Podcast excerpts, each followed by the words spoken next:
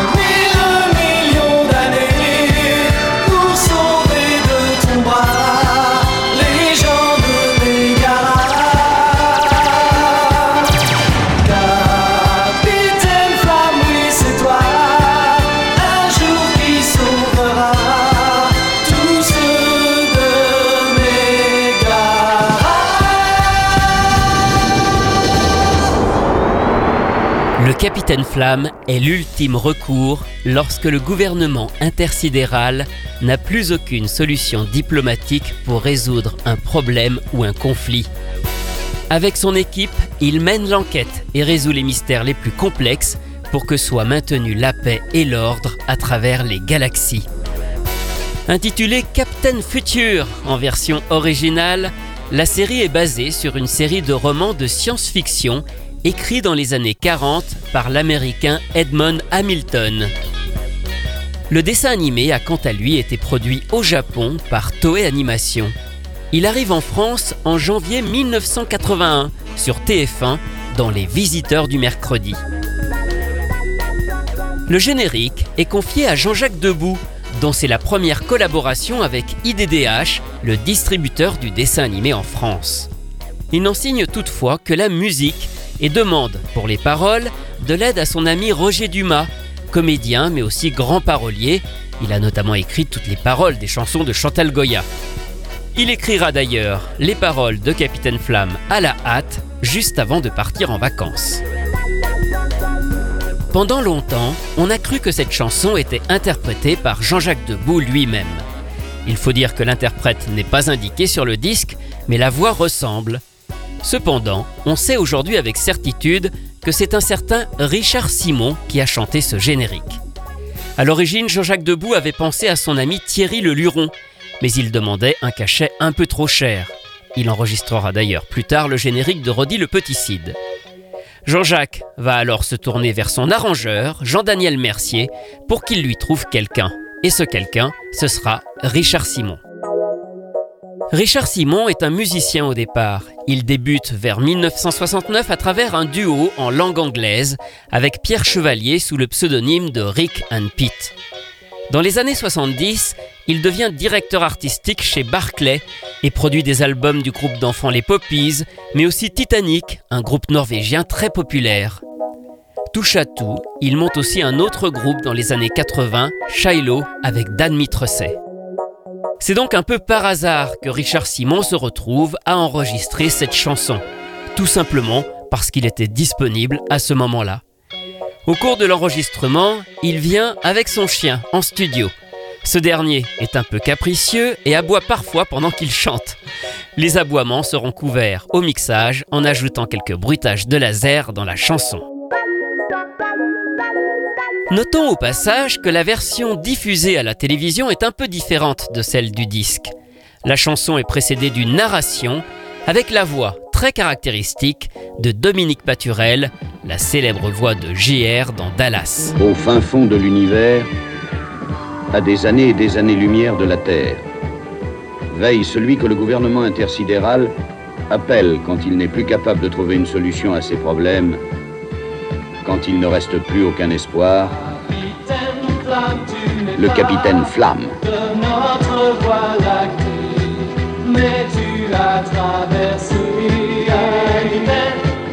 Notons au passage la jolie bourde dans le texte d'introduction de cette version télé où l'on dit que le capitaine Flamme vit à des années et des années-lumière de la Terre alors qu'en réalité, sa base secrète est tout simplement sur la Lune, donc non loin de la Terre.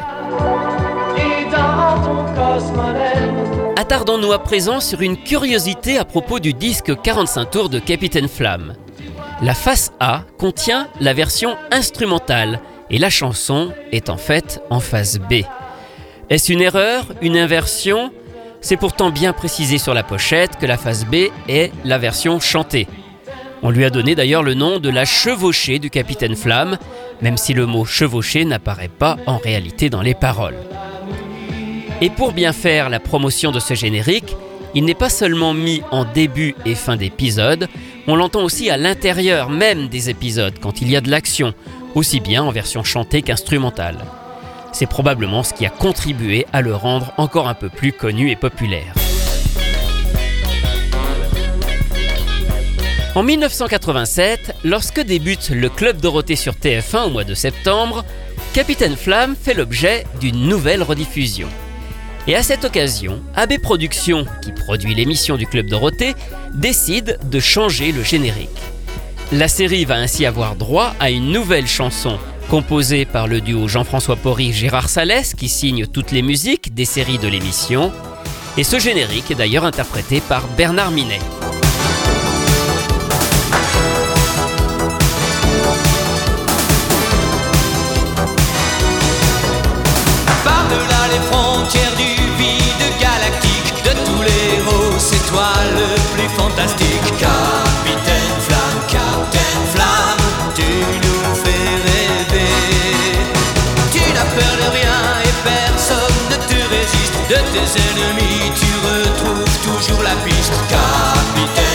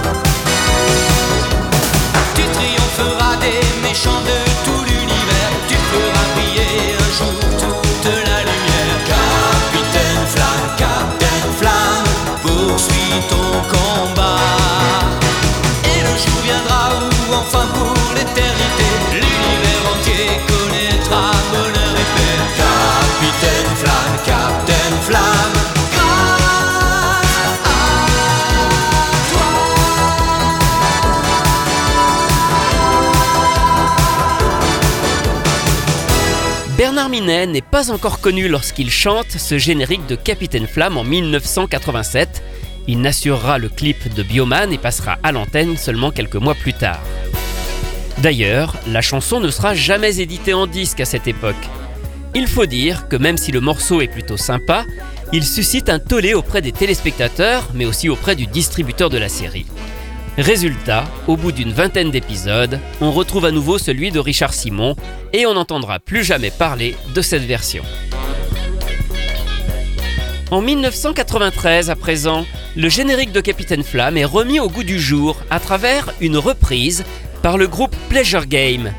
Pleasure Game est un groupe belge de house music qui a connu plusieurs succès, notamment avec son tube Le Dormeur. Capitaine Flamme va également figurer en bonne place dans les hit parades et tourner en boucle dans les discothèques avec ce morceau.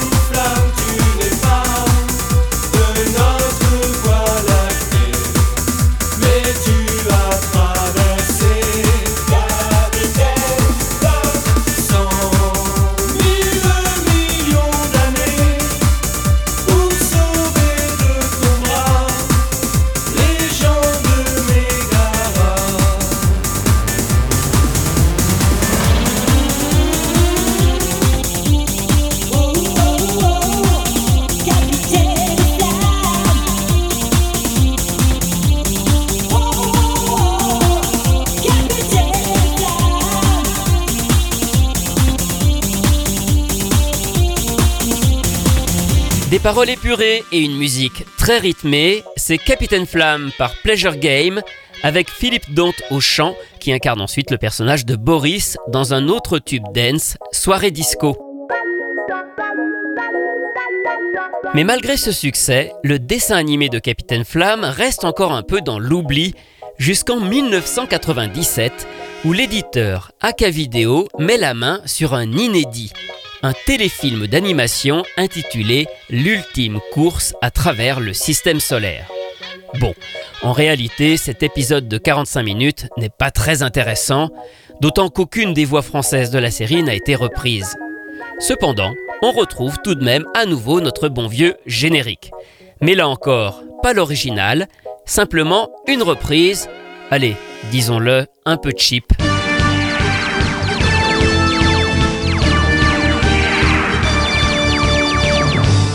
Plus profond de l'univers, à des dizaines d'années-lumière de la Terre, vit un homme auquel le gouvernement interplanétaire fait appel quand il n'y a plus aucune solution, plus aucun espoir.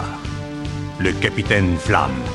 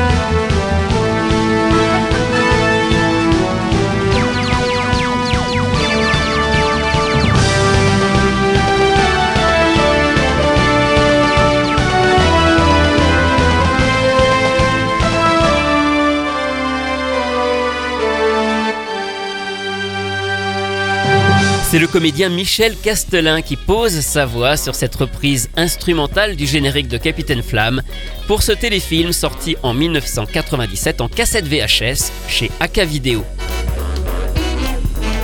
Et on termine encore avec une dernière reprise, mais plutôt originale cette fois-ci, par Chantal Goya. Au début des années 2000, la carrière de la chanteuse prend un nouveau souffle lorsqu'elle se produit dans quelques discothèques branchées de la capitale. Ces classiques sont alors remixés et elle enregistre en 2002 cette version très punchy de Capitaine Flamme.